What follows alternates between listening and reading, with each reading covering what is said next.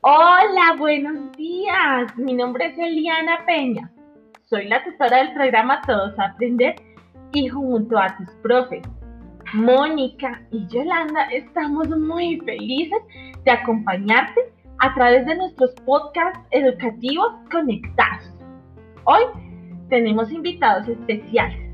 Están David Santiago Hoyos Muñoz de primero D y Nicole Agudelo de primero A.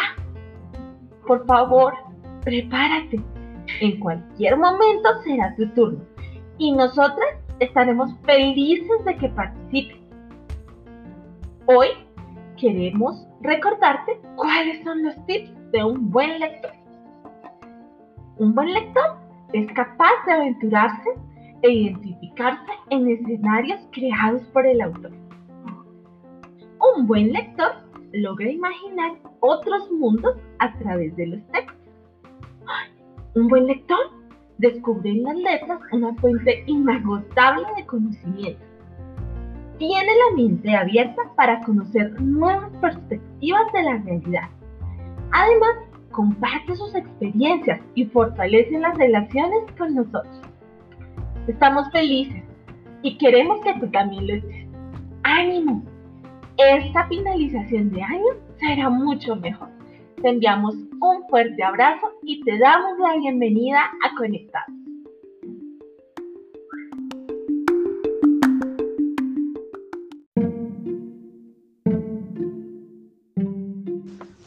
Hola niños y niños, soy la profesora Mónica Martínez del grado primero A. Continuando con nuestra guía de aprendizaje, El campo y la ciudad, en esta oportunidad hablaremos del movimiento que realizan los seres vivos. Todos los seres vivos se mueven.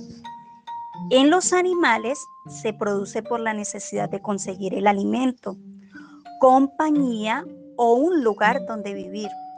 Es así como estos seres tienen adaptadas algunas partes de su cuerpo para poder ir de un lugar a otro. Algunos se desplazan caminando, usando sus patas o se arrastran. Estos son terrestres. Otros tienen aletas, nadan, son acuáticos. Otros tienen alas, son aéreos. Y las plantas, como son seres vivos que fabrican su propio alimento, no cambian de lugar, pero a través de sus raíces obtienen agua y minerales. Y las hojas reciben la luz del sol y así tienen todo lo necesario para ellas mismas procesar su alimento. Ahora escucharemos a dos de nuestros compañeros realizando la lectura de una planta y un animal. Atentos para que comprendamos la forma como estos seres vivos se mueven o se desplazan.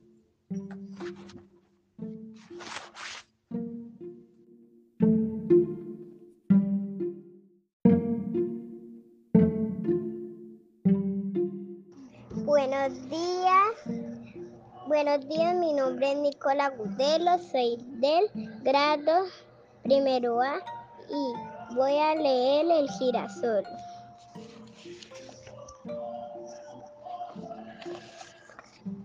El girasol es una flor muy especial porque gira siguiendo la luz del sol. Por esta forma de moverse le llaman girasol. El girasol mide entre 40 centímetros y 2 metros de altura. El, el tallo del girasol eh, es rugosa y está cubierto de pequeños pelitos.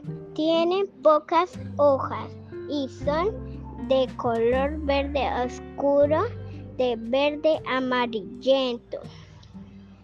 La flor del girasol comúnmente tiene pétalos amarillos, cafés, anaranjas y naranjas pero también hay de otros colores en la parte central del girasol.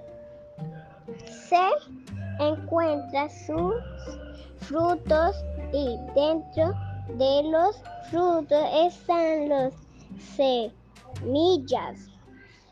Los frutos del girasol contienen muchísima aceite que es utilizada por la gente para cocinar y para hacer combustible. Para los automóviles, automóviles las semillas de girasol son utilizadas como alimento para seres humanos y animales. Pues tienen gran cantidad de vitamina E y minerales minerales además las personas usan las girasoles para adornar su jardín y, o su casa. Gracias.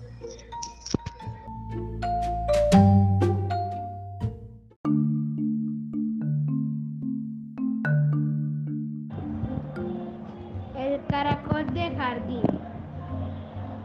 El caracol de jardín es un molusco que se caracteriza por tener una concha con forma de espiral y moverse muy lento. El caracol es del tamaño de una nuez,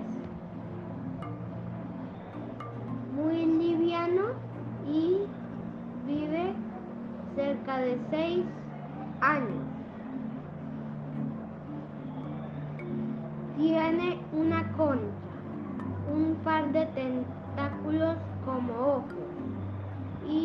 otro par de tentáculos que le sirven para tocar. Este animal vive en, en la tierra, en lugares húmedos y con poca luz.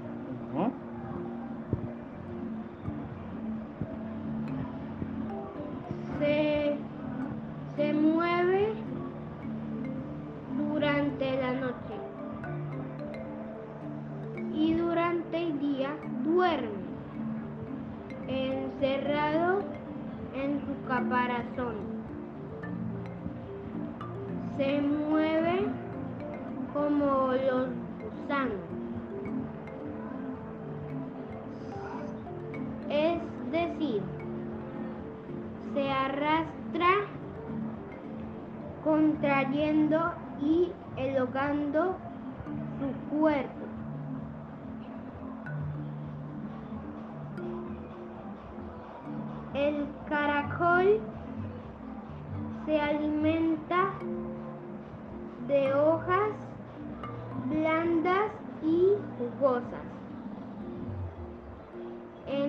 Posible de color verde.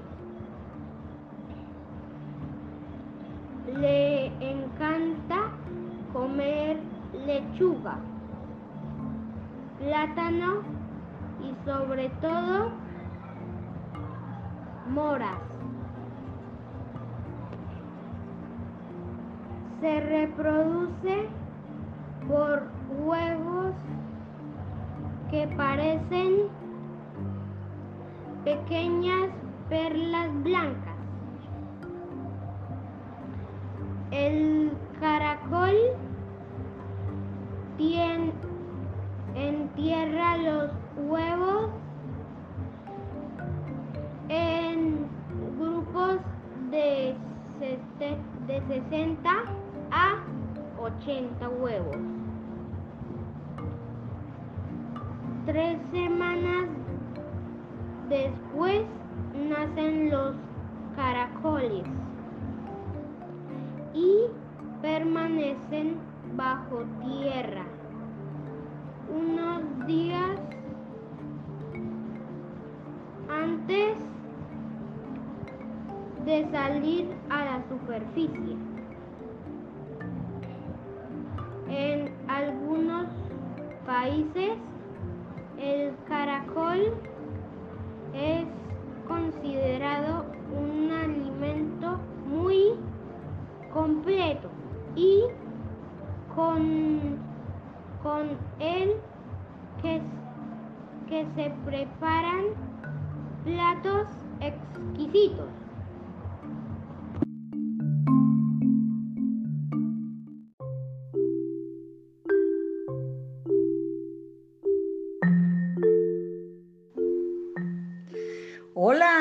Mis galanistas de verdad, porque saben escuchar.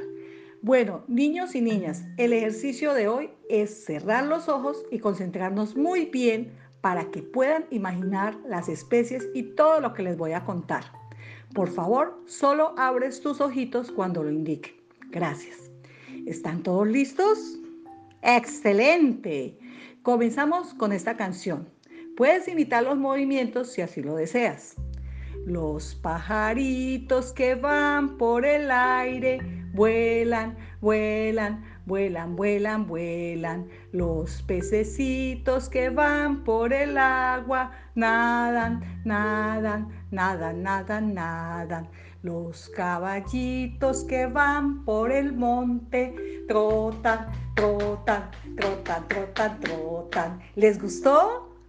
Espero que sí. Bueno, ahora les pregunto, ¿dónde nos ubicamos nosotros en esos grupos de acuerdo a los movimientos de estos animales? Sí, muy bien, lo que pensaste es correcto. Nos ubicamos en el grupo de los caballitos. Al igual que el caballo, los seres humanos también caminamos, trotamos y corremos, lo mismo que los gatos, los perros, los tigres y muchos más. Hay otras especies de animales que se mueven diferente a nosotros y pueden volar, como son los insectos, que son especies pequeñas, como la mosca, el zancudo, el grillo. Entre las especies grandes tenemos a las aves como la paloma, el cóndor y el águila real, entre muchas más. Nosotros, al igual que los peces, podemos nadar, pero no podemos permanecer por mucho tiempo en las profundidades del agua como ellos lo hacen el barbudo, el bocachico, el capas, la ballena e incluso el tiburón, dueños del agua, son y luego de ellos nos vamos a beneficiar.